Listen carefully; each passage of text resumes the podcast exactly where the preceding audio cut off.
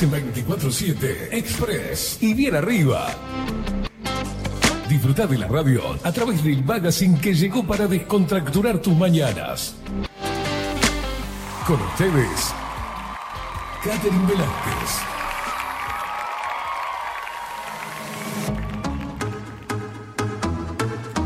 Muy pero muy buenos días, bienvenidos a un nuevo programa de 24-7 Express en este martes, ¿no? Hoy estamos a martes, qué locura, martes 8 de agosto de 2023.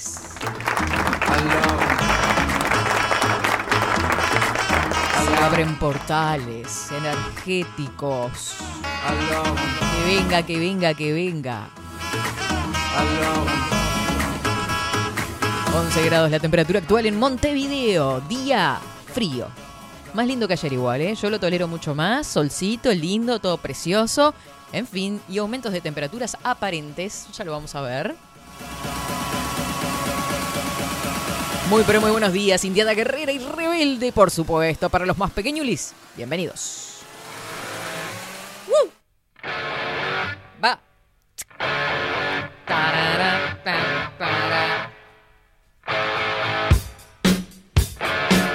Parecía que iba a ser el baile, ¿no? Que hacía tac, tac, tac, tac, va.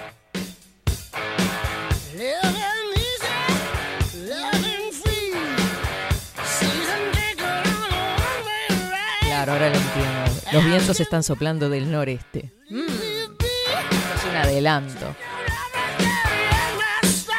Le vamos a dar la bienvenida a él, que es un, un conocedor de la vida de José Luis Perales. Un totalmente. Sí, sí, tiene todos los álbumes, todo espectacular. ¿Cómo le va, Facu Vikingo Casina? Con Buenos suerte días. sabía que se llamaba José Luis. Pobre, que en paz descanse. No, en no, la casa, eh, ¿no? Al final conocía temas de él, Claro. no asociaba artista con canción. marchó. Exactamente. Ta, ta, ta, ta, ta, ta, ta. ¡Uh! ¿Todo en orden por casa? Todo muy lindo, muy lindo. Ahora está agradable, pero la helada que había hoy temprano, Ah, miércoles. Había que ser jodido. pastizal blanco. Ah, la mierda. ¿Entró la ropa congelada de nuevo, Facundo? Eh, no, no, no, no, no tendí Ah, ropa anoche. No tendí ropa. No dio el tiempo para tanto, digamos, ¿no? Yo la lavé el domingo. Llegué muy tarde, llegué muy tarde. Pero, bueno. Pero descansó, por lo menos. Un ratito, un ratito. Bueno. Hermoso, entonces levantarse medio dormido con esa helada, qué lindo. Sí, de mañana estaba muy frío, ahora me hizo recordar el frío que hacía hoy de mañana. Me puse todas las medias, ¿viste? Cuando vos tenés, todos en nuestras casas tenemos ese par de medias que es la guerrera, ¿viste? Entonces cuando empecé a escuchar en el canal que siempre escucho, que me encanta la onda que le ponen en la mañana, que realmente estaba muy frío, dije, ah, ta, es el momento de sacar las medias realmente gruesas. Y ando con ellas y ahora me está dando calor en realidad. Por eso ando. me- claro, dice, Katia andaba calorada. Le hervían los pies. Claro, viste, como que va subiendo. parece. Vamos a darle la, la bienvenida a Marco Pereira. Él, como cada mañana. Seguinos en nuestras redes sociales. Instagram, Twitter, Facebook, 24 barra baja 7 Express UI. Eso es. Nos seguís a través de todas las redes sociales. Viste ya no sé ni cómo decirlo. Seguinos a través de todas las redes sociales. Suscríbete a los canales. Twitch, Twitch, suscri- O sea, no hay dudas, ¿no? Están todos suscriptos a Twitch. Está. O sea, sos del mayor porcentaje de personas que está suscrita a Twitch, me imagino. Sí. No acepto gente que no esté suscrita a Twitch. Es como que me, ah, me da una cosita, ¿viste? Los, los ojos repelen los mensajes de los no suscriptos. No sé, pasa eso.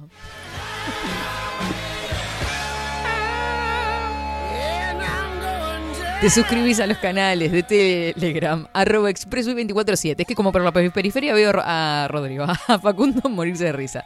Y también te suscribís al canal de YouTube 247 Express. Uy.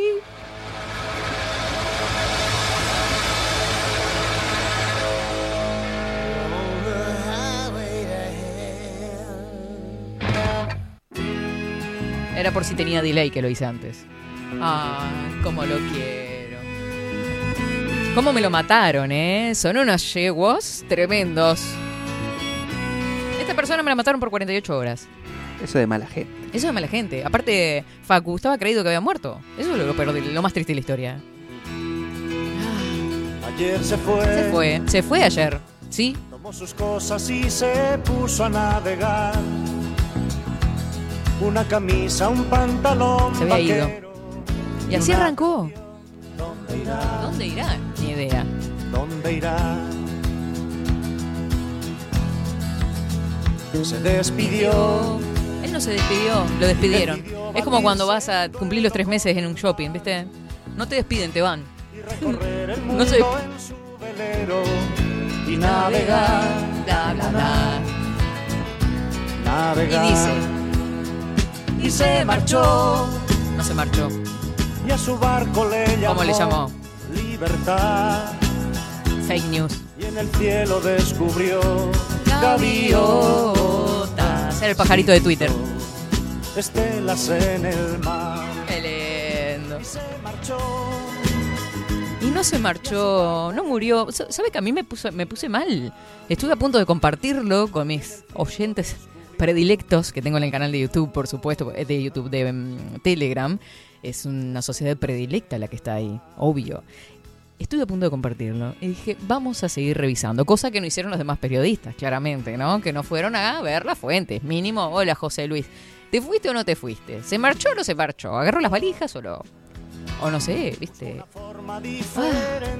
Bueno, la cuestión es que la noticia. Hola amigos, A ver. os hablo desde Londres. Míralo hoy, vivito y coleando. Un sitio maravilloso, un lugar precioso donde he pasado unos días con mis hijos Precioso. y con mi mujer y que ya no estamos a punto de marcharnos, pero de repente nos encontramos con que alguien, mm, pues de muy mala idea, Mm. eh, pues ha dicho que me he muerto. Ay, y la verdad que estoy mi amor. más vivo que nunca, más feliz que nunca Te y quiero. que mañana ya nos vamos a estar viendo en España. Hasta mañana, un abrazo muy muy fuerte para todos y gracias a todos los que os habéis eh, in- intentado saber si era verdad esta cosa. ¿no? Los habéis, eh, Muy pocos, ¿eh?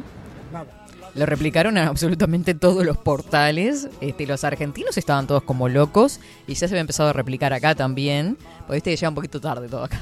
Como que nos cuesta, ¿viste? Le damos ro- rosca, rosca en tele y ahí llega la noticia. Ponele que había muerto. Imagínate que para enterarnos que no había muerto, Facu, por ejemplo, se enteró ahora. Ponele. Al otro día a las 11 de la mañana. Mira esa canción lo que es. que tienes algo nuevo que contar. Tenés algo nuevo que contarme. Decímelo. Empieza ya La mujer, no tengas miedo. Ay, se lo dedico a mi mamá que estar escuchando. Este qué canción tan linda. ¿Cómo es él? ¿Alguna vez te dedicaron esta canción? Me muero, me muero muerta. Mi padre me decía, cuando te canten esta canción al oído. ¿En qué lugar? Mis padres son unos románticos. Sí, sí, sí, sí. ¿De dónde? Yo no sé a quién salí. ¿A qué dedica el tiempo libre? Que estamos en agosto, ¿no? Bueno, la muerte de José Luis Perales, un fake news que duró 48 minutos. El origen de la información, que terminó desmintiendo el propio cantante, como lo veíamos recién en español, con un video desde Londres, donde vacacionaba tranquilamente. Tener que salir a desmentir la propia muerte suena irónico, pero es lo que hizo, quizás no tenía que hacer, pero sintió que sí, me encanta que lo haya hecho, la verdad, yo no estoy de acuerdo con esto. Alrededor de las 16.30 aproximadamente comenzaron los tweets alertando el fallecimiento urgente. El cantautor español José Luis Perales ha muerto a los 78 años y algunos portales comenzaron a dar información. Yo en un, portal, pues dije, "Ta, vamos a ver, pa, pa, pa, pa, leer, a leer. Se decía que era este, por miocardio, por muerte de miocardio, una cuestión así. En la Argentina hubo varios medios que dieron la fake news como cierta y muchos portales de medios del interior del país la replicaron. Qué raro los argentinos dando la nota con algo, ¿no? Ay, qué lindo, me encanta. Dice aquí en la redacción del diario, esperábamos una confirmación para dar la lamentable noticia, Clarín sacando cartel de que no, no habían dicho nada. Tal vez quizá en una de esas, no se sabe nunca, al comienzo parecía que el primero que alertó que podía ser un rumor malintencionado fue el Heraldo de México. Su nota, si entran ahora, la titulaban José Luis Perales, ¿cuál es su estado de salud? Y la bajada, medios nacionales e internacionales reportan su deceso. Ahí ya tiraron, viste, la pizca. Pero a las 16 horas y 31 minutos de la Argentina decían que medios internacionales daban por muerto al cantante español. Cuidándose de las espaldas, el Heraldo le pasaba la pelota con la misma habilidad de Messi al programa Ventaneando, diciendo que allí se señaló que esto podría ser solo un rumor debido a que aún no hay información oficial. Y más tarde se publicó en el medio catalán Cataluña. Eh, pero Twitter será todo lo que quieran y digan lo que digan, dicen, pero este viejo tweet dejó y con el correr de las horas pasaron de reportar la muerte al cual es su estado de salud. Y entonces hubo una segunda oleada de noticias, a caballo de la primer news. la noticia ya no era que había fallecido, sino de que murió José Luis Perales. O sea, después no, no claro, bueno, murió, murió, murió, ¿de qué murió? Y se llegó a afirmar en varios portales que tuvo un infarto de miocardio, como le adelantaba, ¿vio? Bueno, entonces, en definitiva, bueno, dice, eso duró hasta que el propio cantante, de Y cómo es él, subió en sus redes un video desde Londres donde está disfrutando de sus vacaciones con su mujer e hijos para aclarar que no, no me morí, gurises, estoy acá, eh, que está más vivo que nunca. Eran las 17 horas 18 minutos, o sea que la fake news duró aproximadamente 48 minutos, pero que muchos se comieron la pastilla y lo siguieron replicando por muchas horas. Ay, qué lindo, igual qué linda excusa este video y todo lo que sucedió ayer en redes sociales y en distintos portales para escuchar la música de este grande José Luis Perales con ustedes. Y ahí se iba. Saludamos a la gente twitchera que está a través de bajo la lupa guion bajo uy, porque ya sabes, vas a bajo la lupa punto uy y tenés los dos portales, Twitch y Twitch, Twitch y Kik, ahora sí, este bajo la lupa guion bajo uy. Después también saludamos a La Plata Argentina, por ahí también salimos. Revolución 98.9, abrazo gigante para todos, todos, todos los medios. Ay, qué sensual. Del romántico a un. ¿No? Esto que, un baile erótico casi. Billie Eilish. Eh, no, Dob, Cameron. Es media parecida, ¿no? La vocecita, o el, estilo, digamos, musical. un, estilo popero. Popero. Parecido. ¿Eso existe ese término o lo acaba de inventar usted? Eh, posiblemente ambas sean ciertas. de que existe y tal vez sea un invento. Saludamos a Andrés, a Víctor Manuel, a Jaspe que dice muy buenos días, India Guerrera, excelente jornada. Ay, gracias, viste que estoy de rosadito hoy, un rosadito viejo. Un rosita viejo, ¿viste? Una vez me, puse esta remera, me dijeron, esa remera es de abuela, me dijeron. Presente, amo la música, dice Patrines. Por acá María del Huerto, muy buenos días. Katy Facu para toda la India rebelde. Qué alegría saber que fue una falsa información y antes me alegra no haberme enterado siquiera. o sea que te enteraste de la muerte y resurrección en un mismo programa. Hace pocos años sucedió algo similar pero con una información acerca de mi padre. Me muero. No tenía modo de comunicarme con él y fueron horas terribles para mí. No puedo describir lo que sentí cuando por fin pude llegar a casa y encontrar que estaba todo bien para él es algo indescriptible de vivir. Jaspe, pero te las viviste todas también. Qué locura. Eso debe ser horrible, horrible, horrible.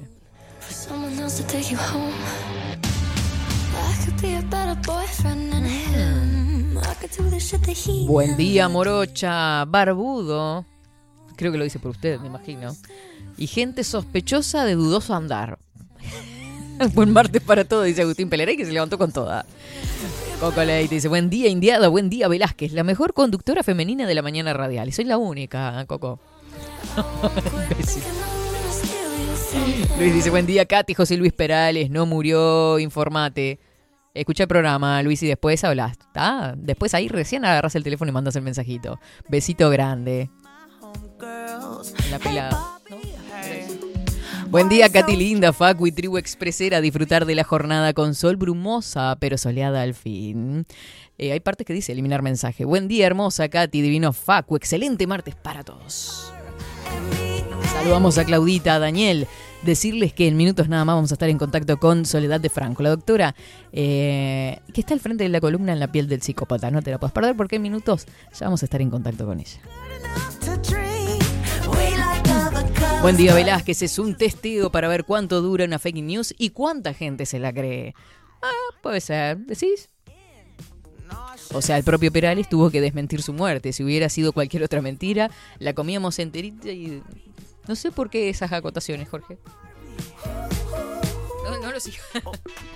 Por acá Richard dice, buenas, ¿no será algo comercial? Puede ser, dudo que alguien quiera perderse un contenido de Perales ahora. Bueno, puede ser, puede ser. Decís que se viene un- una gira internacional, una, su- una gira como la de Luis Miguel. ¿Es Luis Miguel el que está en los conciertos? Sí, usted dice que sí. Hay gente que está diciendo que no. Que se confirmó que viene el año que viene. Se confirmó marzo de 2024. Si viene, ya le digo, me voy con mi madre para ahí. Eh, creo que voy a ir a verlo. también. Sí, sí, sí, sí, sí. Pero viste que se está diciendo que no es él. ¿Y quién es él? Eh, ¿En qué como- lugar? Como una especie de Paul McCartney. Eh, sí, que dice que tiene varios, varios dobles. No sé. El cuerpo, el- digamos que físicamente está muy extraño. Había una teoría, ¿sabe con quién también? que De que tenía varios personajes, eh, varias personas usando su rol. Piñón fijo. Qué innecesario. Hay teorías para. Bueno, claro, vení, que vení, no tenemos piñón fijo, no vino el original, dale. Igual es fácil. eh, Chao. Buenos días, Katy. Equipazo acá con Isabel escuchándote. Les mando un beso enorme a las dos.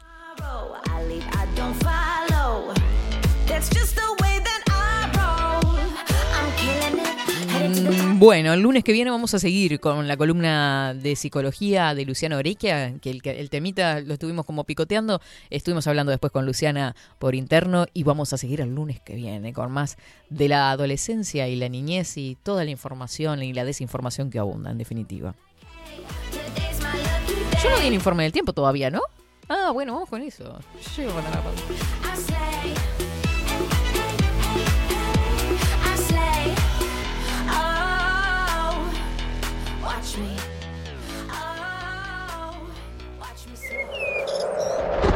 Ahora, en 24-7.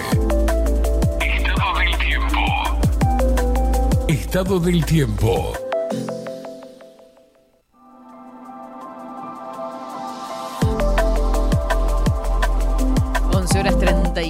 36 minutos. No sé por qué quería ella hablar por encima de la música.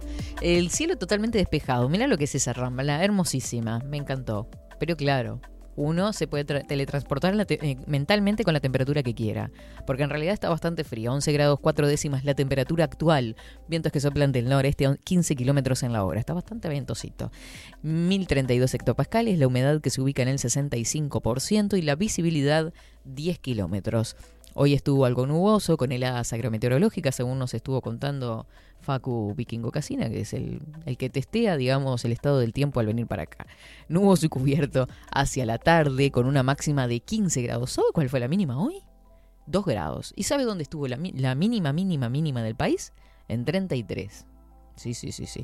El miércoles 9 se espera que esté nuboso con una mínima de 5 grados, pero la máxima se dispara un poquitito, 19 es lo que se espera para este miércoles. Para el jueves 10, nuboso, cubierto, neblinas. La mínima del jueves 11, la máxima 21. Toma para vos. ¿Irá a llover?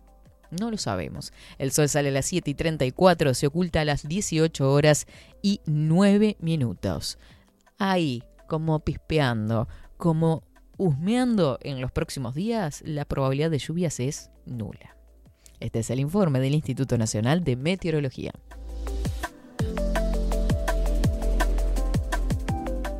...24-7 Express.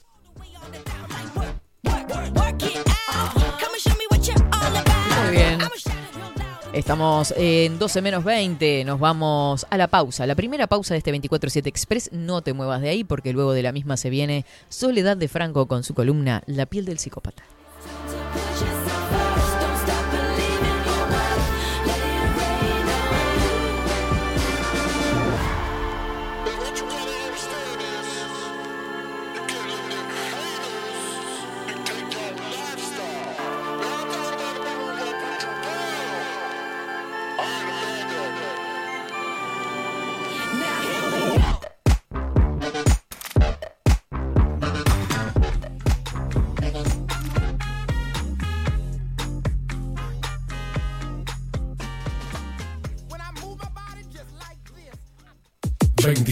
24-7 Express. Mercería Las Labores. la mercería más antigua del país, desde hace más de 100 años junto a vos. Tristán Baja 1524, abierto de 9 a 19 horas. Visítanos en www.lanerialaslabores.com.uy. Facebook,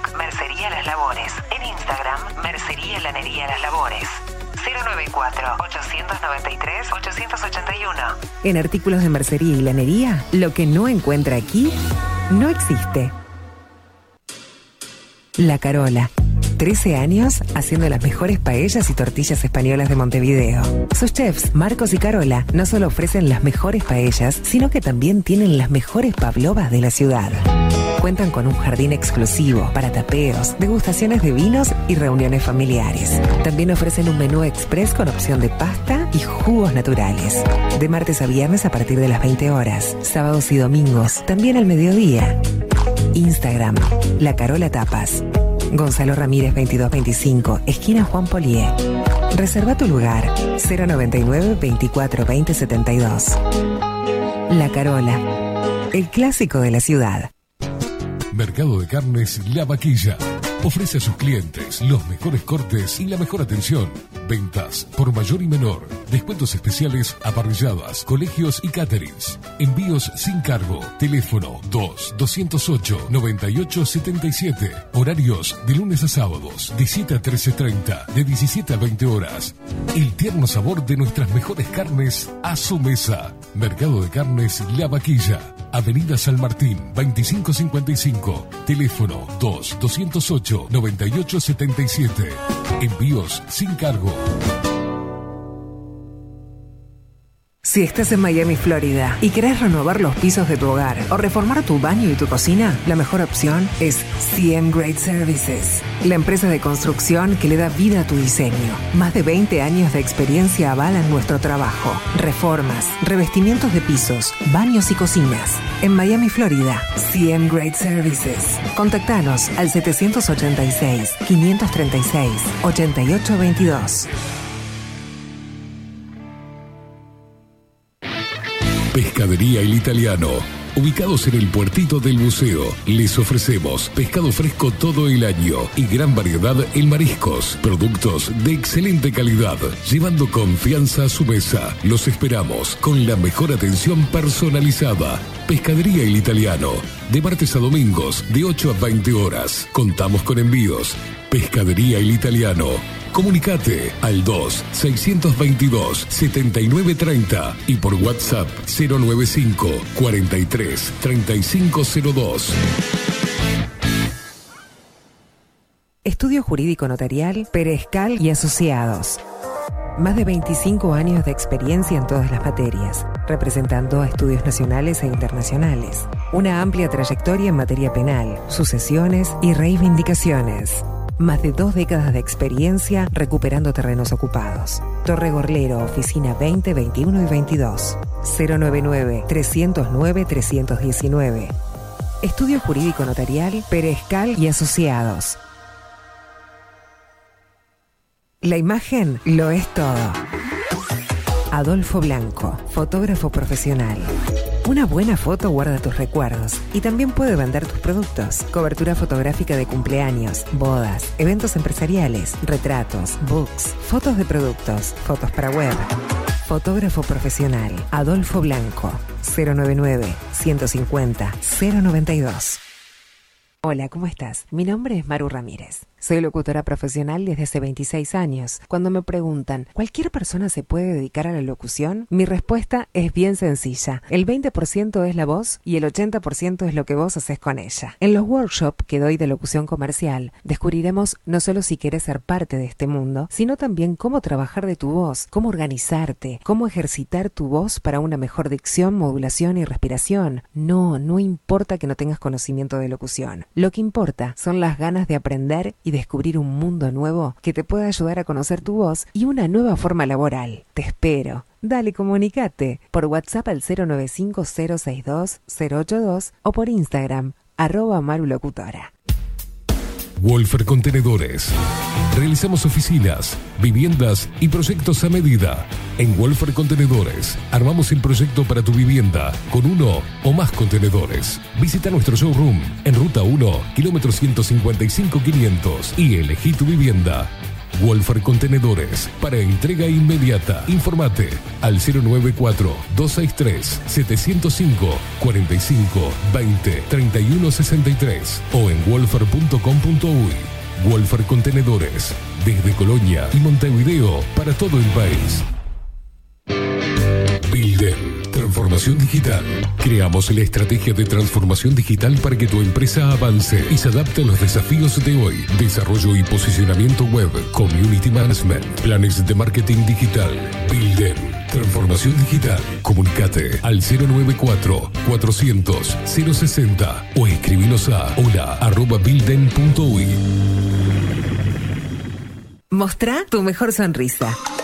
En Timbo, consultorio odontológico, te ofrecemos la atención y todos los tratamientos necesarios para recuperar tu salud bucal. Reserva tu consulta diagnóstico sin cargo al 099-750-182. Te esperamos en Colonia 1181, oficina 505, esquina Cuareim. Nombrando a Bajo la Lupa, obtendrás un 10% de bonificación. No postergues más la sonrisa que te mereces. Timbo, consultorio odontológico. 099-750-182. Café Jurado, directamente desde la planta hasta su propia taza, siempre garantizando la mejor calidad. Café Jurado, su cuerpo, su intenso sabor y su aroma hacen de nuestro café un placer único. Desde 1912, pasión por el café. Salón Libertad tiene todo lo que te puedas imaginar. El salón más completo del centro. Agencia oficial de timbres notariales, profesionales y judiciales. Paraguay 1344. Teléfono 2-938-33. Grupo Service. Servicio técnico especializado. Huawei, iPhone, Xiaomi. Trabajamos con todas las marcas. Contamos con servicio express. Cambio de pantalla en 30 minutos. Grupo Service. Grupo Service. Reparación de celulares, computadoras y tablets. Encontranos en nuestra web gruposervice.com.uy y por WhatsApp 094 389 568. Seguinos en nuestras redes sociales. Instagram, Twitter, Facebook 24 barra baja 7 Express.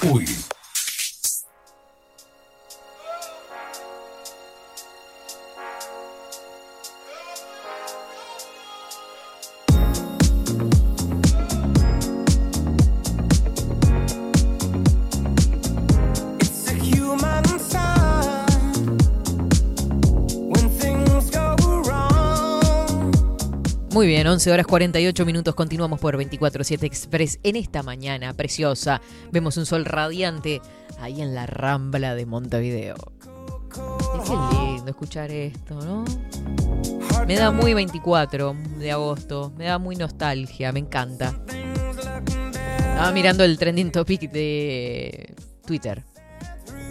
Hermoso. Hermoso. Eh, tendencias. No, no sé quién es este por las dudas, deja. Eh, Cavani, Perales, el Bro. ¿Saben por qué, no? Londres, 100% deportes, Sartori. Mira, no aparece en el palacio, aparece en Twitter, me encanta. Ay, Dios. Eh, Luis Miguel, que con esto de que era falso, ¿no? Marcet, eh, el narco uruguayo, Ferrocarril Central, qué lindo, todo astesiano, precioso. Hermoso, ¿eh? Bueno, ese es el panorama que tenemos. Eh, compartiendo un poco de, todo mientras aguardamos la llegada de Soledad, que va a estar eh, luego de las 12 horas, eh, compartir una información. Y esto me lo quiero compartir porque me, me pasó de verlo, que dije, "Ta, esto está a punto de caerse. Este, seguramente debe venir una máquina ahora y por eso está cortada la calle, pero no. Miren ustedes, esto, y si ustedes andan en el centro, lo deben haber visto. Es en Andes y Colonia, o sea, Colonia y Andes en realidad. Usted va por Colonias a la altura de Andes y va a ver un edificio de color bordó que está como metido para adentro y a punto de caerse. Y lo que tiene es una, una cinta de las amarillas que dice pare, simplemente. ¿Ah? La cuestión es si eso llega a caer, va, va a caer para todos lados, ¿no?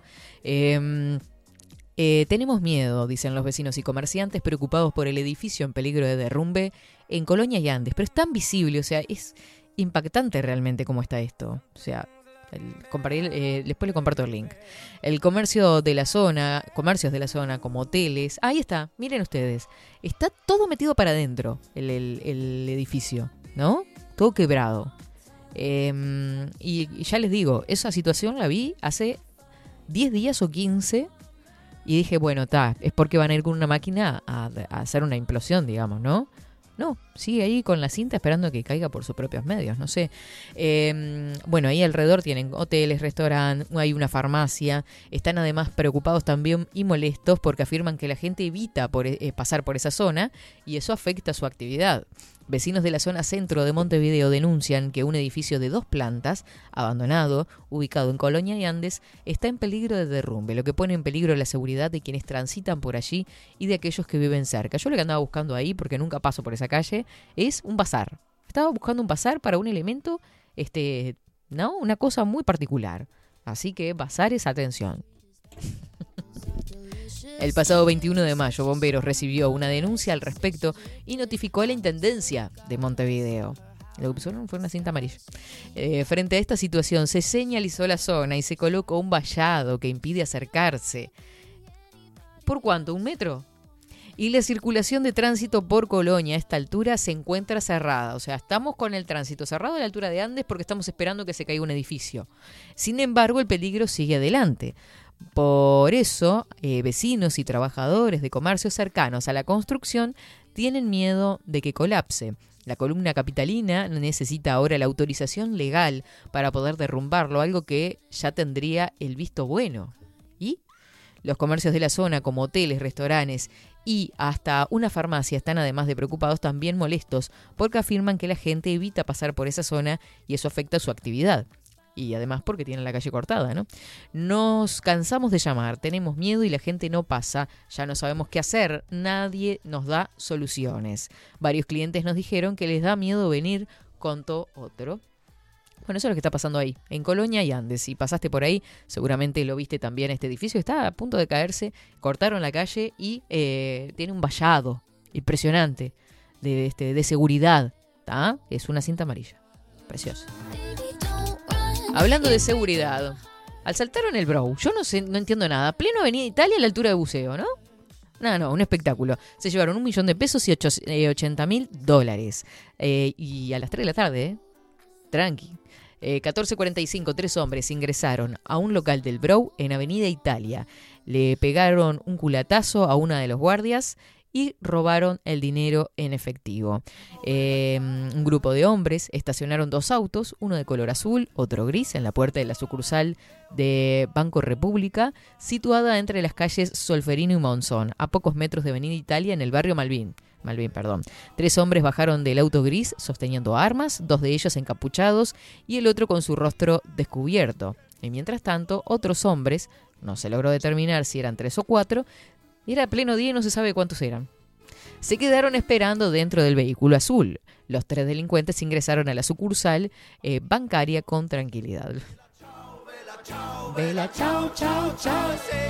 Mucho, mucha casa de papel ahí, ¿no? El conductor del auto donde estaban los cómplices bajó la ventana, le apuntó con un arma al cuidacoches Sebastián Cardoso que estaba trabajando allí y le dijo quédate quietito porque si no te vuelo la cabeza. Al entrar a la sucursal, uno de los hombres le pegó un culatazo a una de la seguridad eh, y robó su arma. Dos de los criminales se dirigieron directo a una habitación donde un funcionario estaba contando el dinero que había sacado de las buzoneras. O sea que sabían a la hora que iban a sacar el dinero de las buzoneras y sabían dónde estaba el cuartito. Le apuntaron con el revólver y le ordenaron que les entregara todo el efectivo. Mientras tanto, el tercero se quedó en la sala principal controlando a los demás empleados y a los clientes que estaban allí. La policía cree que los delincuentes tenían información sobre la hora en que la- ocurriría el, eh, el conteo del efectivo. Claro, vieron que estoy casi ya hecho una, un aperito. Según informó el jefe de policía de Montevideo, Mario Delía, seguramente hubo por lo menos un trabajo de visualización de cómo se movían dentro de la sucursal. Ay, Dios mío, Dios mío. El asalto duró cinco minutos aproximadamente, tal como relató el cuidacoches del lugar a El País. Los delincuentes se llevaron el dinero en maletines. Si bien las autoridades del Brow no lograron calcular el monto total del efectivo hurtado, se estima que fueron un millón de pesos y 80 mil dólares. Ay, Dios mío. Bueno, y dentro de esto, AEBU, por supuesto, la Asociación de Bancarios del Uruguay, indicaron que el Ministerio del Interior debe tomar mayor política de prevención para evitar asaltos a sucursales. Nosotros insistimos y hemos insistido a lo largo de estos últimos años en que la seguridad de las sucursales de todos los bancos se ha visto realmente vulnerada al no tener presencia de policías del Ministerio del Interior. Creemos que debe forzar, reforzar por ese lado porque un policía es un elemento disuasorio mucho más contundente y eso lo sabemos todos, dijo uno de los representantes de AEBU presente en el lugar. No sé qué decir al respecto realmente. Life's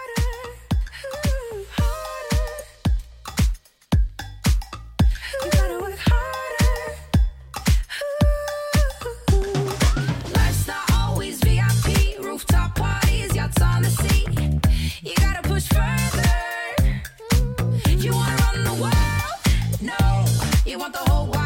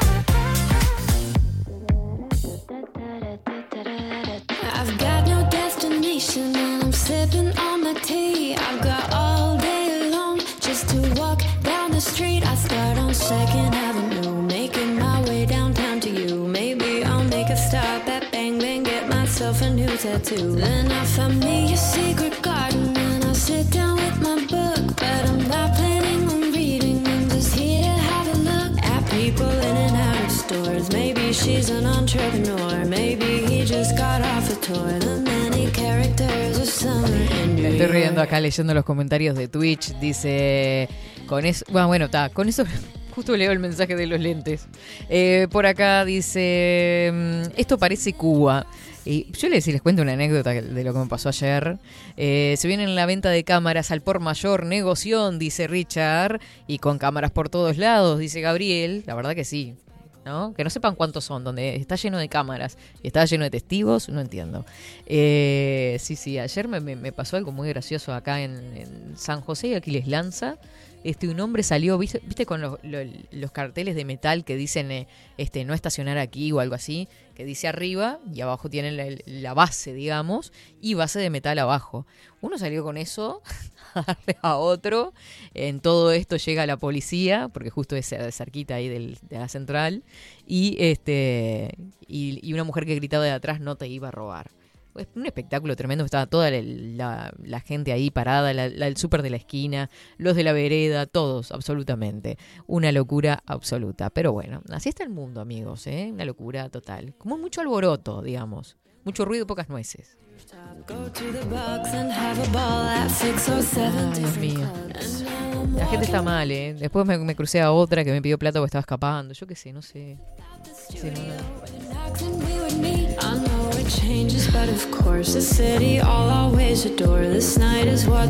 Sargento. Pimienta dice por acá, hola Katy, ¿de cuánto porcentaje del dinero se hará cargo el banco? Los clientes marcharon. Y sí, no sé cómo se maneja. 12 horas exactamente.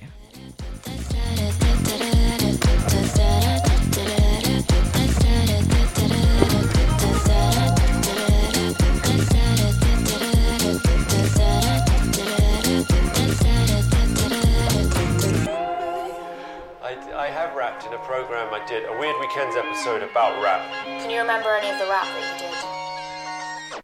My money don't jiggle jiggle, it folds. I like to see you wiggle wiggle, for sure. It makes me want to dribble dribble, you know, riding in my Fiat. You really have to see it. Six feet two in a compact, no slack. But luckily the seats go back. I got a knack to relax in my mind, sipping some red, red wine. All this caviar, hard to digest. Money long like receipts from CVS. Me, I'm not stressed. You're too fine, I guess. Got too much ass, can't be depressed. Your friend came to dinner, now she DTF. But I stick with you, baby, like Weezy Muy bien, 12 horas exactamente, 12 grados la temperatura actual en Montevideo. Le damos la bienvenida a la doctora Soledad de Franco con esta columna en la piel del psicópata. Buenos días, Soledad, ¿cómo estás? Se ve que no se nos está escuchando.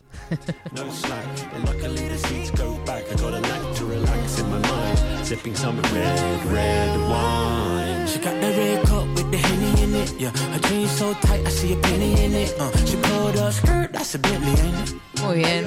Sole, ¿nos escuchás? Hola, buen día, Katy. Buen día, ¿cómo, ¿Cómo estás? estás? ¿Todo bien? Muy bien, ¿y tú? Muy bien, muy bien. ¿Con, con frío? Con frío. A- Acá está lindo. Este, afuera sí está bastante frío. Sí. ¿Cómo ha bajado la temperatura? Bueno, pero lo importante es que acá seguimos de vuelta en la piel del psicópata. Ni que hablar ¿Verdad? que sí. Sí, sí. Como cada martes.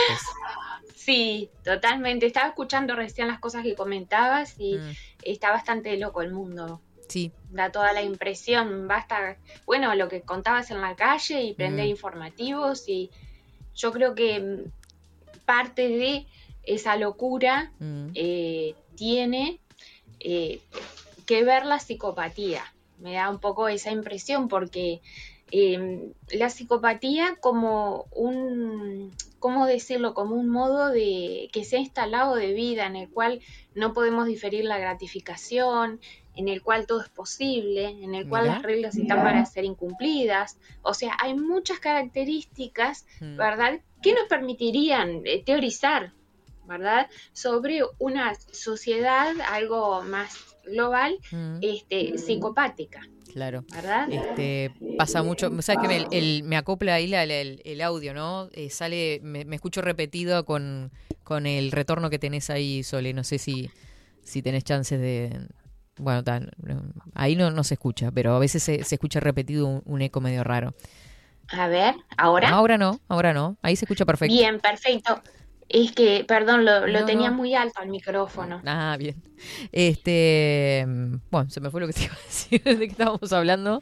Ah, bueno, de la psicopatía, con respecto a eso, este, también la locura que se vivió este en el Partido Nacional Boca también, ¿no?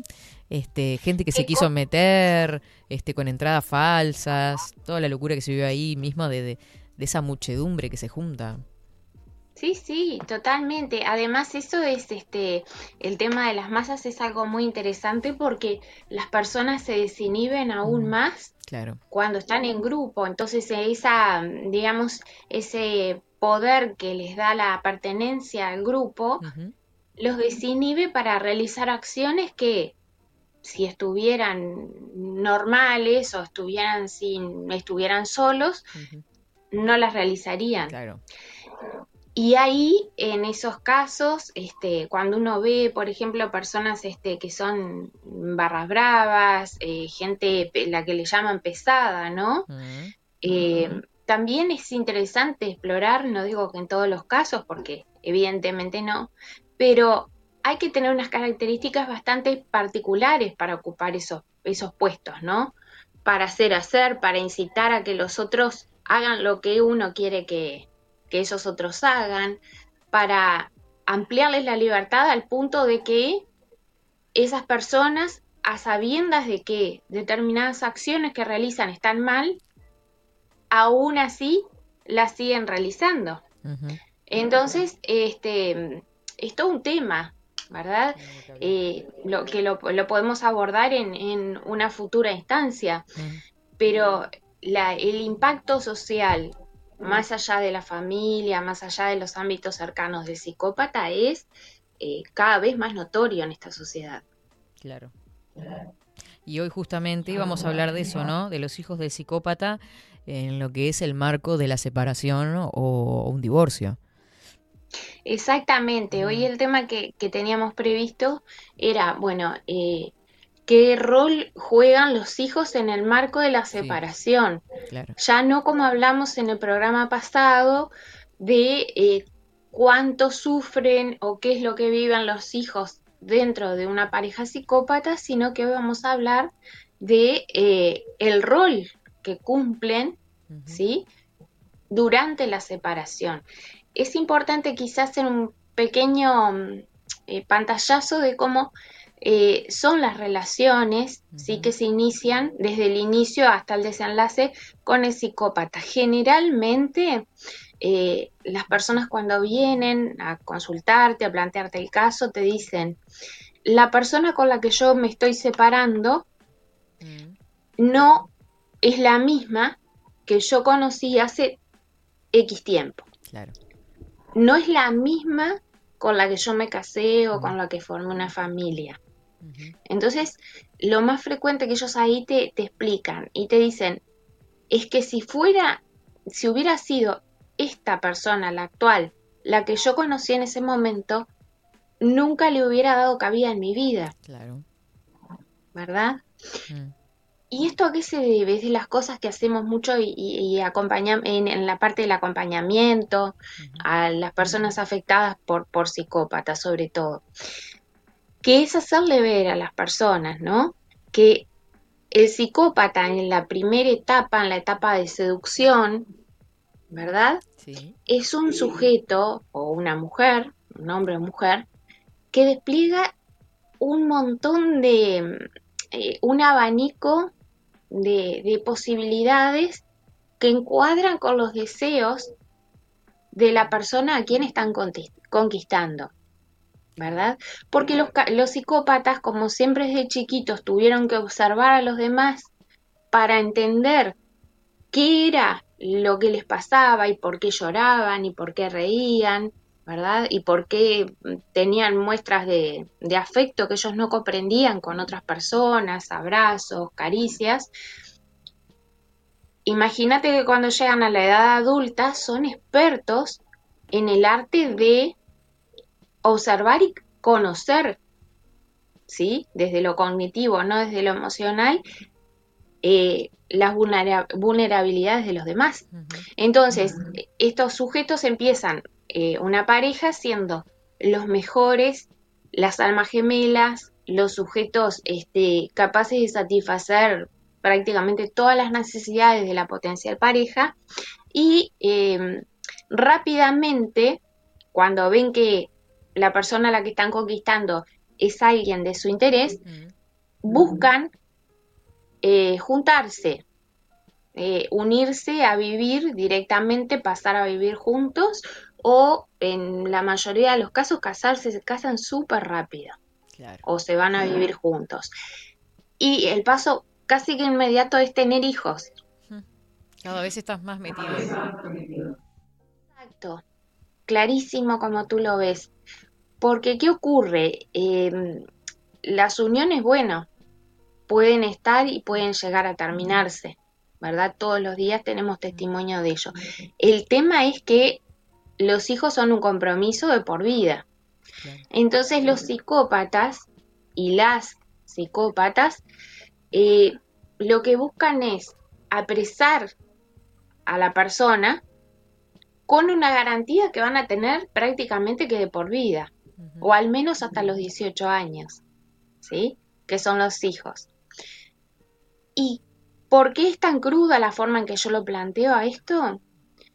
Porque desde la visión del psicópata, no desde la visión de las personas comunes y corrientes, pero sí de la del psicópata, los hijos son una herramienta más, son una cosa más a disposición, ¿verdad? De ellos mismos, son elementos, son cosas que les van a permitir a los psicópatas alcanzar sus propias metas. Y generalmente como los psicópatas no quieren a nadie, esto lo repito hasta el cansancio, no quieren a sus padres, no quieren a sus propios hijos, no, no los quieren, aunque simulan muy bien quererlos. ocurre que eh, usan a estas criaturas para lograr o la imagen, ¿verdad? Socialmente más aceptada, que es la de madre o padre de familia, integrado correctamente a la sociedad, o utilizan a los hijos también como una forma, y esto es lo más frecuente, de obtener ingresos de parte Claro. de- del otro padre, ¿verdad? ¿A cambio de qué? Si me pagás la mensualidad, si me pagás la pensión, te facilito que veas a tus hijos. Ah, eso se ve muchísimo Sí, igualmente, no lo ¿no? sé. ¿Cómo, cómo diferenciamos este, una situación, digamos, de manipulación a una situación de, de- de- de estar tratando con un psicópata en realidad? ¿O, o estamos hablando del mismo perfil? En realidad, eh, Katy, manipuladores somos todos, ¿sabes? En algún momento de la vida, todos manipulamos, ¿sí? Sobre todo desde chiquitos, ¿no? Los niños son manipuladores por naturaleza. Claro. Y los adultos también lo somos. Y todos, en mayor o menor medida, en algún momento de nuestra vida, hemos manipulado. El gran problema con el psicópata es que la manipulación es para el psicópata un medio de vida, Claro. ¿verdad? No es algo aislado. El psicópata se vale diariamente de la manipulación para conseguir lo que busca. Claro. Entonces, como conoce la necesidad de su expareja de mantener contacto con sus hijos, y a pesar de que ve el sufrimiento en muchos casos de esos niños que desesperadamente quieren ver al padre, generalmente es el padre porque es la madre la que se queda con, con los hijos, con la tenencia, a pesar de eso, no se les mueve un pelo. Y recurren a técnicas o tácticas non santas, ¿verdad? Que lo que hacen es posicionar al psicópata, ¿verdad? En una, en una, una posición, valga la redundancia, de fortaleza, ¿sí? De mayor manipulación de las emociones del otro, ¿sí? Del padre, sobre todo, y a cambio de esa debilidad que detecta en su expareja, ¿verdad? De extrañar y querer ver al niño, le exige cada vez más, ¿sí? Que le dé beneficios económicos. Eh, quizás lo vean más, más sencillo con un ejemplo. Eh, en un caso en el que intervine, eh, los padres se separaron, tenían dos hijos en común, hi- hijos menores de edad. Eh, él desde el primer día le planteó a ella, le dijo, mira, con un buen sueldo, le dijo, yo te voy a pagar el, el 30% mensual voluntariamente de todos mis ingresos por concepto de pensión, por mis hijos. Esta mujer aceptó y afortunadamente, y esto es un mensaje de la vida práctica que quiero que eh, lo guarde la audiencia, afortunadamente este señor, ¿sí? Eh, hizo los depósitos por concepto de pensión, ¿sí? A través de medios bancarios o electrónicos. Te explico por qué es importante. Porque pasó el tiempo y esta mujer empezó a restringirle la capacidad de ver a sus hijos a este padre.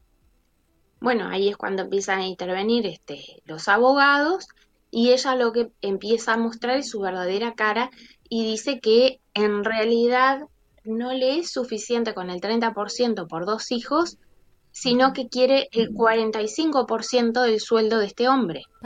Algo totalmente Descabellado. disparatado. Además, aclaremos que son hijos pequeños y que no tienen absolutamente ninguna necesidad especial. O sea, no son niños enfermos, no, niños comunes.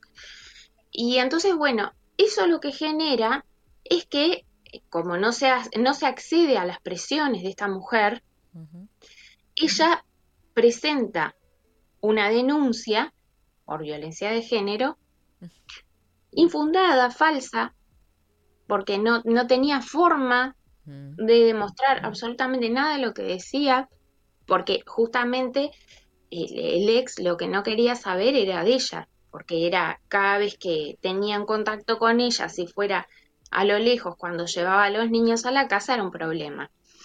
Entonces ella presenta esa denuncia y cuando se contacta con, con el abogado que, que lo representaba a él, le dice, bueno, es muy fácil. Dice, tenemos pronto una audiencia. Si su cliente me aumenta un poco, le dice el abogado, también el rol de los abogados inescrupulosos, ¿no? Si su cliente me aumenta un poco la oferta, ¿sí? En vez de 30, que es lo que ha pasado siempre, me llega a un 33% o a un 35%, yo le doy de baja la denuncia por este, violencia. Qué vergonzoso. Este hombre dice, no, yo no tengo nada que ocultar, esta denuncia no tiene ningún asidero y yo realmente, con lo mal que esta mujer se está portando, que le obstaculizaba las visitas con los hijos y además ese tipo de planteos torsivos, no accedió. Bueno, eso supuso para este señor que pasara un año más, ¿sí? Teniendo que asistir periódicamente a audiencias en, en- en- en los tribunales especializados en familia, en casos de violencia, que son los eh, tribunales de familia especializados, ¿sí? o que se los conoce más com- popularmente como violencia doméstica, y en paralelo, luchando con esta mujer ante un juez de familia, ¿verdad? Común, del, del fuero común, em, dando por tierra, y por eso digo es fundamental para las personas que escuchan esto que guarden pruebas, dando por tierra una a una las mentiras que esta mujer utilizó a la hora de solicitar más y más pensión. En resumen, les adelanto, el juez les dijo, mire, señora, por dos hijos está más que bien pago lo que el señor está haciendo y por tanto, él va a tener que seguir pagando exactamente lo que viene pagando, además voluntariamente desde el primer día. ¿Sí? El punto es que la apuesta de los psicópatas siempre, siempre es desleal, es deshonesta, es a traición, y por eso les digo, siempre guarden las pruebas de los pagos que ustedes realizan. Cada vez te está intentando sacar más dinero, ¿no? Que es un, eso es tremendo. O sea, el- el- la manipulación para querer sacarle cada vez más y pasará esto, ¿no? Es tremendo, Katy, y esto es algo de lo que no se habla ¿No? y de lo que no hay visibilidad, porque me parece bárbaro, así como hablamos a diario de la violencia hacia la mujer, también creo que tendríamos que hablar con la misma frecuencia de las situaciones en las cuales es la mujer la que ejerce violencia, no solo a su expareja, Claro. sino también a sus propios hijos, porque estas pobres criaturas están en el medio de un tire y afloje de rehenes por un tema meramente económico. Permanente. ¿Verdad? Entonces es importante, señores, documenten todo. Cuando ustedes empiezan a pasar pensiones voluntariamente, esto es cuando no hay una retención judicial, lo que giren, no importa que lo hagan a través de banco, porque acá les voy a pasar el dato. Esta mujer, rostro de piedra si las hay, en la demanda, además de presentarse la demanda de alimentos, además de presentarse como una víctima, como una madre abnegada, que esto es muy importante, porque es lo que les decía, si bien los psicópatas no quieren a nadie, a sus hijos, ¿sí? Simulan todo lo contrario, porque saben que el, el- el- el- el entorno es como si fuera un circo, es lo que quieren ver, a una madre abnegada que las lleva al colegio, que les cocina, que las trae, en fin, toda esa historia, ¿verdad? Y esta buena señora, bueno, buena es- es- está mal aplicado el calificativo, eh, lo que planteaba en la demanda, que además eh, mi cliente estaba horrorizado, pues decía, no puede ser, yo tengo acá las pruebas, le digo, bueno, quédese tranquilo, porque estas pruebas las va a ver el juez, y la que va a quedar espantosamente mal es ella. Ten- ella decía que él, desde que se había separado de ella, nunca le había pasado un peso y que por tanto habían vivido prácticamente esos dos niños en la indigencia. Ay, por favor. Demostró claramente que Tremendo. además estamos hablando de unos montos de pensión que representan un sueldo eh, común y bueno, te diría, en el contexto nacional.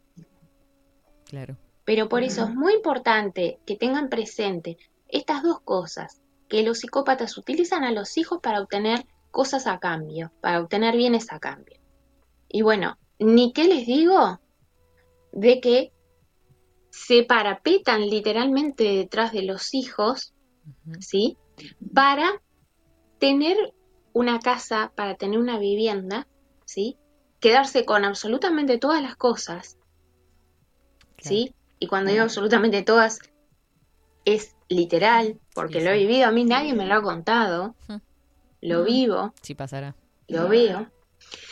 Y claro, ¿qué ocurre? Que cuando no es lo mismo desalojar a una expareja que está sola, ¿sí? A una expareja que tiene hijos, ¿sí?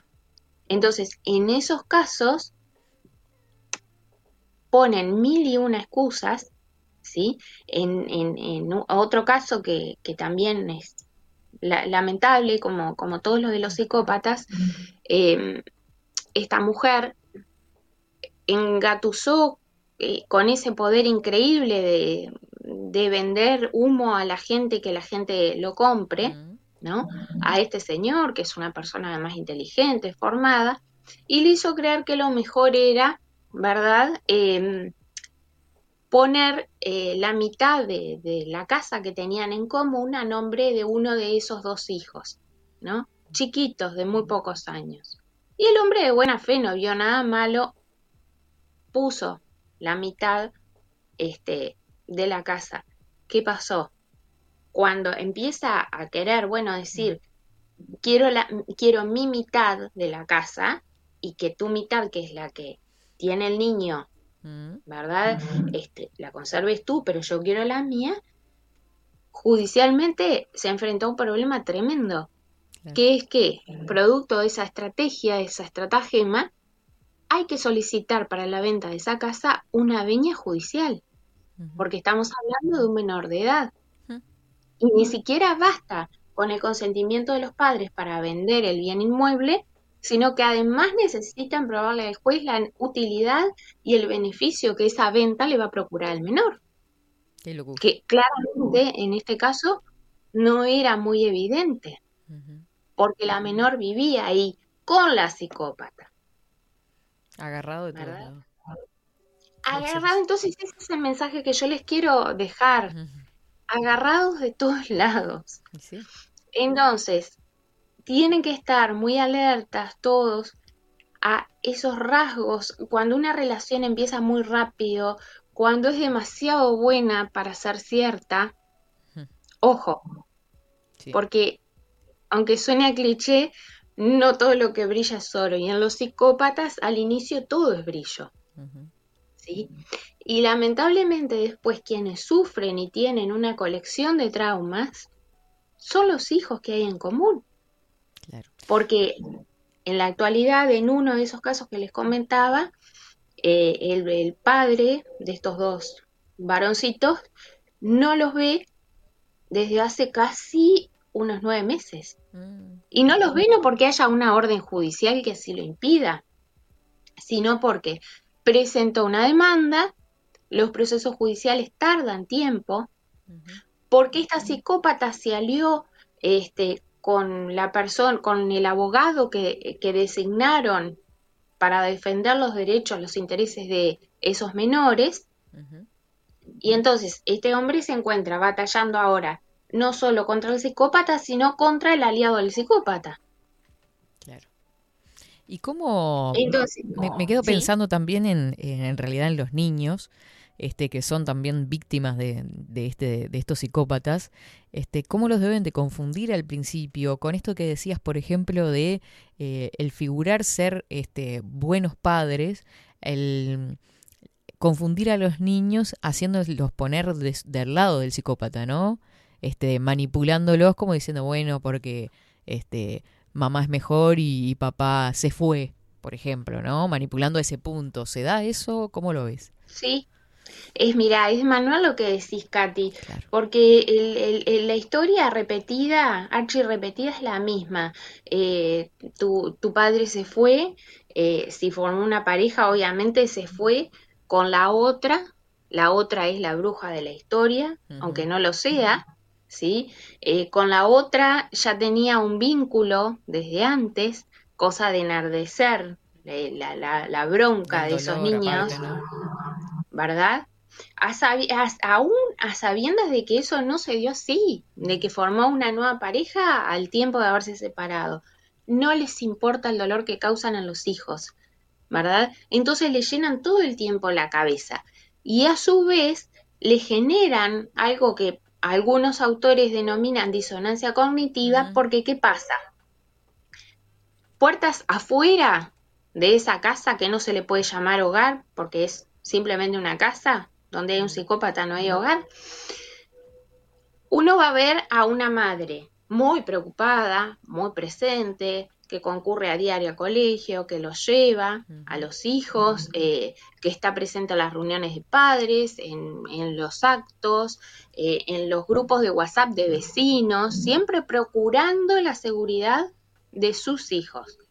Sin embargo, cuando la puerta que da hacia la calle se cierra, cuando ya no hay espectadores y por tanto no es necesario hacer el show. ¿sí? Son eh, personajes, que, porque pueden ser hombres o mujeres, generalmente son mujeres, eh, por el tema de la tenencia, siempre lo reitero, eh, que llegan a su casa y, y los hijos representan una carga, una mochila que no se bancan, porque acuérdense que para el psicópata todos los derechos son para ellos, pero no tienen obligaciones, porque están a un nivel Dios. Entonces, ¿qué pasa? Esas criaturas tienen desatención emocional, desate- desatención, este, bueno, en todos los ámbitos, ¿verdad? Eh, de la vida cotidiana, no les controlan el tiempo que están conectados en Internet. Para sacárselos de encima, lo primero que hacen es enchufarles un televisor en el dormitorio y que vean a discreción lo que sea. Entonces digo, ¿por qué estaremos en una cultura con bastantes tintes psicopáticos? Bueno, basta pensar en que estos ejemplos cada vez se multiplican más. Entonces, esa es la problemática, ¿verdad? Que se genera en el marco de separaciones con estos seres que no son madres ni son padres, son meros transmisores de genes. Claro. Y por tanto hay que denominarlos genitores. Sabes que además eh, por acá eh, algunos oyentes eh, dicen, Víctor, eh, por ejemplo, tiene razón la doctora, a mí me- me salvó el hecho de haber sido yo el que tramitó mi propia retención de haberes. Similar a lo que le pasó al hombre en realidad al principio, que fue él que por decisión propia hizo la retención. Lo que pasa que la persona le terminó reclamando aún más dinero y más porcentaje. Sí. Claro. Exactamente, es que hizo correctamente, Víctor. Mm. Y siempre a las personas que están obligadas y están escuchando a pasar una pensión, nunca se confíen en darle el dinero en mano. Bueno, te entrego la mensualidad de confianza en mano, porque como son tan seductores, además, al principio es lo que van a intentar todo el tiempo, recurriendo a 10.000 artilugios, incluso al anclaje sexual, que eso es muy importante que lo tengan presente. ¿Qué es el anclaje Las sexual? mujeres psicópatas, eso es, el anclaje sexual es, es el vínculo muy específico a nivel sexual que se da entre el psicópata y su pareja, ¿verdad? Em, ¿Por qué se llama anclaje? Porque los psicópatas utilizan la sexualidad, utilizan el sexo como también moneda de cambio. Entonces, si el psicópata quiere que el otro, que la pareja haga algo en beneficio de, de él o ella, lo que va a hacer es eh, estimularlo, ¿sí? Brindándole lo que la pareja anhela o desea en el área sexual. Pero automáticamente, luego de que la otra persona realiza lo que el psicópata pretendía, ¿sí? Se retira eso que se dio, ¿verdad? Y me estoy refiriendo a la actividad sexual, como forma de generar carencia, carestía, ¿sí? Y que el otro se esfuerce mucho más para volver a obtener ese vínculo, esa recompensa, ¿sí? Para Que le el brinda el interés. psicópata. ¿Cómo? Como para mantener el interés, digamos, ¿no? Exactamente. ¿Y qué pasa, Katy? Que Mm. te podrás imaginar, por lo que estoy contando, que una relación que funciona de ese modo, si, si me haces un favor, te brindo. Y, y si no me haces caso o no me haces el favor, o si directamente me contrarías o me contradecís en algo, Te lo saco. estás en el freezer, Claro. ¿verdad? ¿Qué pasa? Que en la otra persona, por no entender eso, lo primero que empieza a hacer es echarse la culpa y decir, bueno, ¿qué estaré haciendo mal? Este, la estaré descuidando a esta señora o a este señor, eh, ya no me querrá más. Entonces manejan, generan esa situación en la cual el otro se siente culpable y busca satisfacer a como dé lugar, ¿sí? A su pareja con la finalidad de no perderla. Mm. O Muy sea, bien. es una hasta una especie de, digamos, incluso dentro de- de- del matrimonio, de las parejas estables, hasta de prostitución, porque es lo que sabe hacer el psicópata y es su naturaleza. Cambia todo por dinero. Incluso hasta a sus propios hijos, si los tuviera que, los pudiera vender y así obtener dinero, también lo haría. Por acá eh, Jorge nos dice, me recuerda a la madre protectora que en España secuestró a su propio hijo, dándose la fuga durante años, y lo tenía encerrado en un sótano, mal comido y sin ir a la escuela. La ministra de Igualdad pedía su indulto y le echaban la culpa al padre. No sé si habías escuchado Sí. este caso, pero es tremendo. No, Eh, no, no lo había escuchado, pero es de manual. Eso es una psicópata, claramente. Tal cual. Eh, bueno, solo con el afán de aportar para no caer en posibles falacias, te comento que las vacas no tienen vitamina B12 de manera natural. No sé si esto era para 24 o sería para bajo la lupa en realidad. ¿Cuánta razón tiene? Dice por acá. eh, la chancha, el amor es una forma de comercio. Yo te doy porque recibo algo de vos. El amor es una zona franca, libre de impuestos, libre de control, que es una canción. Este, el amor en una forma de comercio se titula. Mira. Qué tremendo. Es Sí, tremendo, sí. Se ve que quien lo compuso estaba inspirado en alguna experiencia psicopática, probablemente. Mm. Eh, y si caes en seguro de paro como yo, agrega Víctor, te hacen sentir una basura. Claro. Totalmente. Porque no cumplís este, con la cantidad que, que en realidad venías aportando. Exacto. Eh, el seguro, en caso de seguro de paro, en el caso de Víctor, Mm. no sé cuánto es el porcentaje que a él se le retiene, pero bueno, ese porcentaje se retiene de la, del subsidio.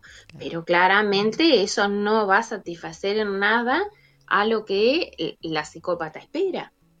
¿verdad? Porque acá me permite esto que están planteando los oyentes, Katy, recordarles que los psicópatas, otra de las características que tienen, es que llevan un estilo de vida parasitario. ¿sí? A ver. Eso es muy interesante. Y esto lo aplican en todas las áreas de su vida, no solamente en lo económico, sino que también se da en lo profesional, ¿sí? Y en las áreas laborales, sobre todo desde superiores a este, personas este, de, de rango de inferior jerarquía dentro de la organización. Y es lo siguiente, todos los méritos se resume así, todos los méritos y todos los beneficios económicos, ¿sí? Que obtiene o genera otra persona, en realidad van a pertenecer al psicópata, van a pasar a ser parte del patrimonio del psicópata, ¿sí? Patrimonio económico o, o intelectual. Porque, por ejemplo, ¿a qué me refiero? Eh, roban la propiedad intelectual, no la respetan en, los ámbitos académicos, no les importa nada. Este, y sobre todo lo que esto significa es que ellos siempre tienen los derechos, pero no tienen ninguna obligación. Y que desean y viven su vida de forma parasitaria. ¿Qué es lo que hace un parásito? ¿Sí? Ingresa al organismo y comienza a escondidas a comer las reservas de ese organismo, ¿sí? Al punto de hasta a veces dejarlo casi en la ruina. Bueno, los psicópatas y las psicópatas mujeres hacen exactamente eso. Para ellos se aplica la ley del mínimo esfuerzo. O sea, generalmente tratan de no trabajar, ¿sí? Eh, bajo la excusa de que son madres de familia, bajo la excusa de que eh, se dedican todo el día a los hijos y no tienen tiempo, aun cuando, por ejemplo, en, en casos concretos se ha demostrado que los hijos van a colegios carísimos y están ocho horas, porque se los quieren sacar de encima como de lugar, los ponen ocho horas en esos regímenes de, de- de escolaridad completa, aún así se atreven a alegar en un juicio de que no tienen tiempo para trabajar, Están todo el día. aún siendo profesionales. Claro. ¿Verdad? Eh, bueno, se sienten con derecho a todo al punto hasta que de- hay psicópatas que siendo adultos y teniendo hijos, siguen viviendo ellos a costilla de sus padres. Cuando los padres tienen buena posición, los padres del psicópata, y más si el psicópata conoce algún secreto turbio u oscuro de su padre o de su madre, lo va a extorsionar y le va a decir, me da, ayudas con esto, me das dinero para esto o hablo. Aunque parezca mentira, esto es pan de cada día. Claro. Mira vos. Entonces, es el sol negro, Mm. recuerden esa figura, en torno al cual toda la familia gira. Toda la familia de origen y la familia que crea o genera el psicópata. Todos siempre están pendientes de lo que ese sujeto disruptivo y maligno va a hacer. Claro. Este, Víctor Manuel nos agrega que sí, que es el 25% este, que a él le retienen, pero que ella quería un 40%. O sea, es lo mismo, es una situación muy similar. Es muy similar, Víctor. Qué bueno, este, no, no, no bueno porque te haya pasado a ti, no, sino qué bueno que puedas dar tu testimonio corroborando un poco esto que yo estoy contando. Porque además, Katy, hay parámetros jurisprudenciales, o sea, los jueces, a través de sus fallos, van sentando y van diciendo, bueno, por un hijo es tanto, por dos hijos, por tres, en porcentajes. Pero el psicópata, porque ahí entramos a otra cara- característica, como es un ser que se mueve únicamente en dos polaridades, en el negro y el blanco, y no conoce los grises, ¿sí? Siempre peca por exceso. Claro. Y siempre el exceso obviamente va a ser en su beneficio. Entonces, en, en todo lo que es dinero, todo siempre le va a corresponder al psicópata, aunque haya pruebas claras de que no le corresponde. Pero el celo, ella, Creo que es una de las cosas este, más visibles el, el, el hecho parasitario del psicópata para que lo tengamos presente cuando ya no es lo que le corresponde, es cuando que le das la mano y te agarra el codo, el hombro, todo, ¿no? Que me parece que ahí está bastante claro para poder este, visualizarlo. exactamente, es bien, ah, y ahí tú hablas claramente, Katy, de, de lo que es el uso del derecho, porque más allá de psicópata o no, una madre que se queda con dos niños tiene derecho a que el otro padre le pase un X porcentaje, pero eso es dentro de lo que está pautado y reconocido jurídicamente como válido. Sin embargo, ellos se valen de eso para victimizarse, para denostar totalmente al otro, o sea, desprestigiarlo eh, en el foro lo dejan hecho pedazos a la contraparte de que es mal padre, de que es incluso hasta inventan abusos sexuales que no han existido, también eso es un capítulo aparte, pero se atreven y lo hacen. ¿Y qué ocurre? Que pasan por esa, eh, por esa desmesura que es característica de los psicópatas, ¿sí? de lo que les corresponde legalmente a lo que es abuso de derecho, como en el caso este que narraba Víctor, de que le fijó el juez un 25%, ¿sí? seguramente tenga dos nenes, que es el porcentaje más o menos que se fija en esas instancias, pero la psicópata, en el afán de querer más, pide porcentajes que son irracionales, porque son abusivos y porque ningún juez lo va a dar. Claro. O se queda con propiedades, ¿no? Que a, eh, a lo mejor eran Sí. propiedades para que fueran 50 y 50 y muchas veces con esto de que soy la perjudicada o yo soy la que estoy con los chiquilines, este, se queda con todo. Incluso estamos hablando de autos y demás, ¿no? De todo, de todo. Katy, pero es lo que decíamos al principio, eh, cuando tienen 50 y 50, por ejemplo, de, de una casa en común, 50 un- el psicópata y 50 el, el no psicópata o la no psicópata, si la- la- el personaje psicópata es el que a su vez se queda con la tenencia de los hijos, ¿sí? Ese personaje se va a sentar sobre los ladrillos y va a luchar hasta que sus hijos cumplan los 18 años, pero no por los hijos, sino por ellos mismos, ¿sí?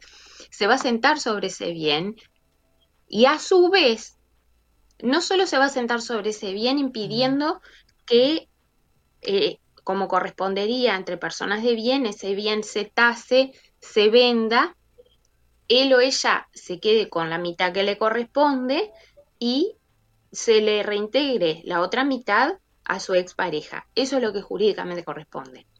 Pero a través de toda esa manipulación, ¿sí? del sistema judicial y del legal, ellos hacen valer ¿sí? su pobre situación de buenos padres que están a cargo de hijos para quedarse dentro prácticamente sin edie. Ujú. Tengo una pregunta, Soledad. Eh, por ejemplo, se da esta situación, ¿no? De, de divorcio, de un lado psicópata que se queda con la tenencia de los hijos, la casa le quiere retener el 25, el 30, el 35% del sueldo. ¿Qué pasa si nos presentamos frente al juez con los argumentos de que estamos ante una persona psicópata? ¿Qué pasa en, el, en, en- la parte judicial uruguaya en realidad? ¿Se toma en cuenta este argumento? ¿Cómo, cómo se viene trabajando en ese aspecto? Mira, es muy interesante, Katy, tu pregunta, es muy acertada, porque si tú a un juez al día de hoy le planteas y le decís, mire, eh, le alerto que esta persona eh, eh, tiene características psicopáticas, eh, el juez lo primero que va a pensar es que el abogado que está firmando eso y su cliente también, los dos están eh, listos para ir a, al Vilar de Bo. Porque a raíz de la ignorancia supina que hay en el sistema judicial, y no me voy a cansar de decirlo, aunque suene incómodo, disruptivo, respecto de la existencia de la psicopatía cotidiana. Los jueces claramente reconocen al psicópata forense, que cuál es, ese que va, que mata, que lo hace de una forma cruel, que desmembra eh, al, al cadáver, que lo tira a la basura, se lo da a comer a los chanchos. Eso no tiene ninguna dificultad. Quizá ni siquiera le saben poner el nombre de psicópata, pero saben que es un sujeto o un individuo que normalito no es. Claro, está bien ¿sí? evidente. Y que además ha pasado la pericia y en la pericia los psiquiatras dicen que tiene capacidad de conocer el alcance de sus acciones, o sea que es imputable. Pero ¿qué pasa? Cuando vamos al ámbito eh, no forense, es decir, cuando estamos en el ámbito de un psicópata que no ha transgredido la ley penal, que no ha delinquido, ahí es cuando se presta para que los psicópatas hagan lo que quieran con el sistema judicial. ¿Por qué? A raíz de la ignorancia de los operadores jurídicos. Qué tremendo. Y esto incluye abogados, fiscales y jueces. Claro. Sí faltará camino Entonces- por recorrer. ¿Cómo, perdón? Sí quedará camino por recorrer, ¿no? En ese aspecto. Mucho, muchísimo. Y a mí a veces me indigna mucho porque pasan formando a los jueces y pasan Mm. formando a, a fiscales en temas de, de, De género, me ideología, imagino. género, bueno, todo eso. Pero la psicopatía no existe. Porque va en Y contra sin de todo embargo, eso. Exacto. Lo que pasa es que es un tema políticamente incorrecto de hablar. Porque la psicopatía se encarama siempre donde hay poder. Y en muchos grupúsculos de poder, ¿sí? incluso hasta donde se legisla, ¿sí? hay psicópatas. Entonces, es como que pedirle a un, a un chancho que, Peras al olmo. exacto, que reconozca el, el- el caviar, una cosa así, peras al horno, una locura. Pero por eso yo creo que estas instancias, como esta oportunidad, Katy, que, que ustedes me dan de compartir este ratito para hablar de este tema, son muy buenas para que las personas empiecen a hacer conexiones y decir, ah, mire lo que dice esta señora, esta mujer, me suena conocido, como dijo Víctor, ay, yo le pasaba 25, pero ella quería el 40. Y Estamos rodeados. que entonces entre todos socialmente empecemos a hacer una presión. Que es lo mismo que está pasando, les comento, en Argentina y en otros países, eh, que empezaron, a- o sea, desde muy chiquititos, a formarse grupos de personas para denunciar lo que son las falsas denuncias. Ujú. Claro. Y ahora han tenido un crecimiento en el periodo de un año que es increíble. Es. Argentina, España, en fin. A ver, reitero, Katy, no estoy en absoluto en contra de la protección de la mujer en caso de que Claro que no. es realmente maltratada Sí. y del tipo que sea maltratado, incluso maltrato psicológico que es tremendo. Mm. Lo que no podemos aceptar, y mucho menos como mujeres, es que se utilice esa ley, ¿sí? Para jorobarle la vida a la gente, para hacer denuncias que sabemos no son ciertas. Es Ese es el mensaje, Tal creo cual. que, que debería quedar. Queda clarísimo, Soledad. Bueno, te agradecemos mucho el contacto hoy y tocamos de todo un poco, pero eh, Sí. creo que pudimos ahondar aún más en más características, como por ejemplo el ser parasitario, que, que a veces es tan típico y no, no, no lo había visto desde ese lugar. Me encantó. Sí, sí, sí, es muy interesante. Este, vamos a abordar, si desean la próxima, bueno, todo esto de, de- del fenómeno parasitario del psicópata. O sea, porque el psicópata siempre encuentra una excusa, ¿verdad?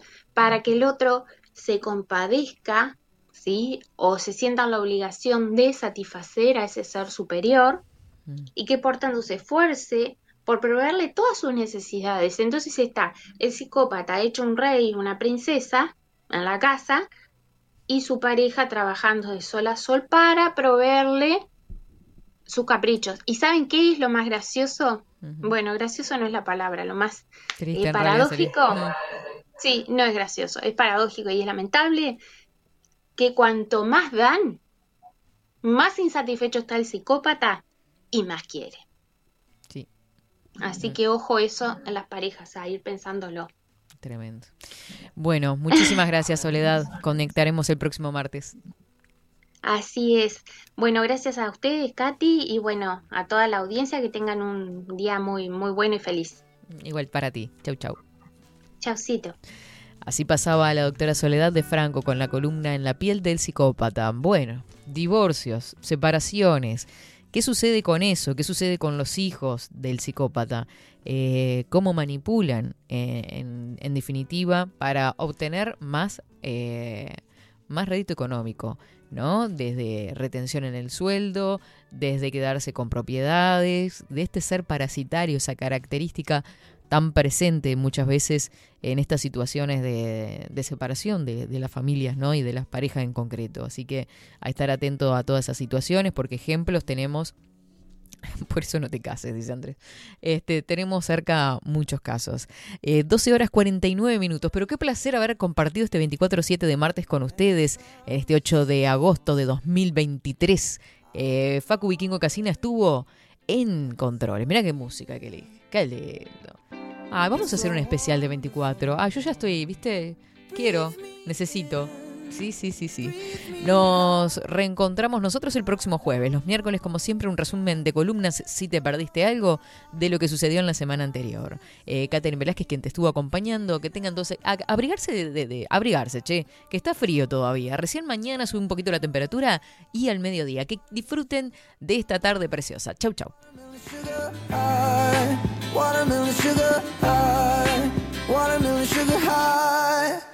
Watermelon sugar. Strawberries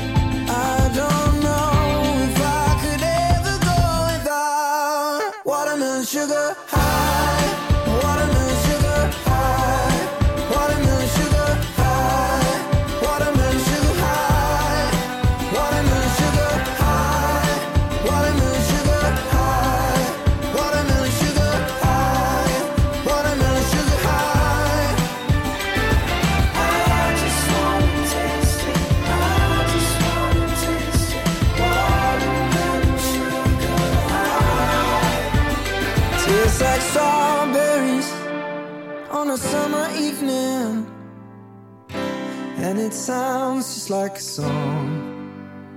I want your belly and that summer feeling. I don't know if I could ever go without watermelon sugar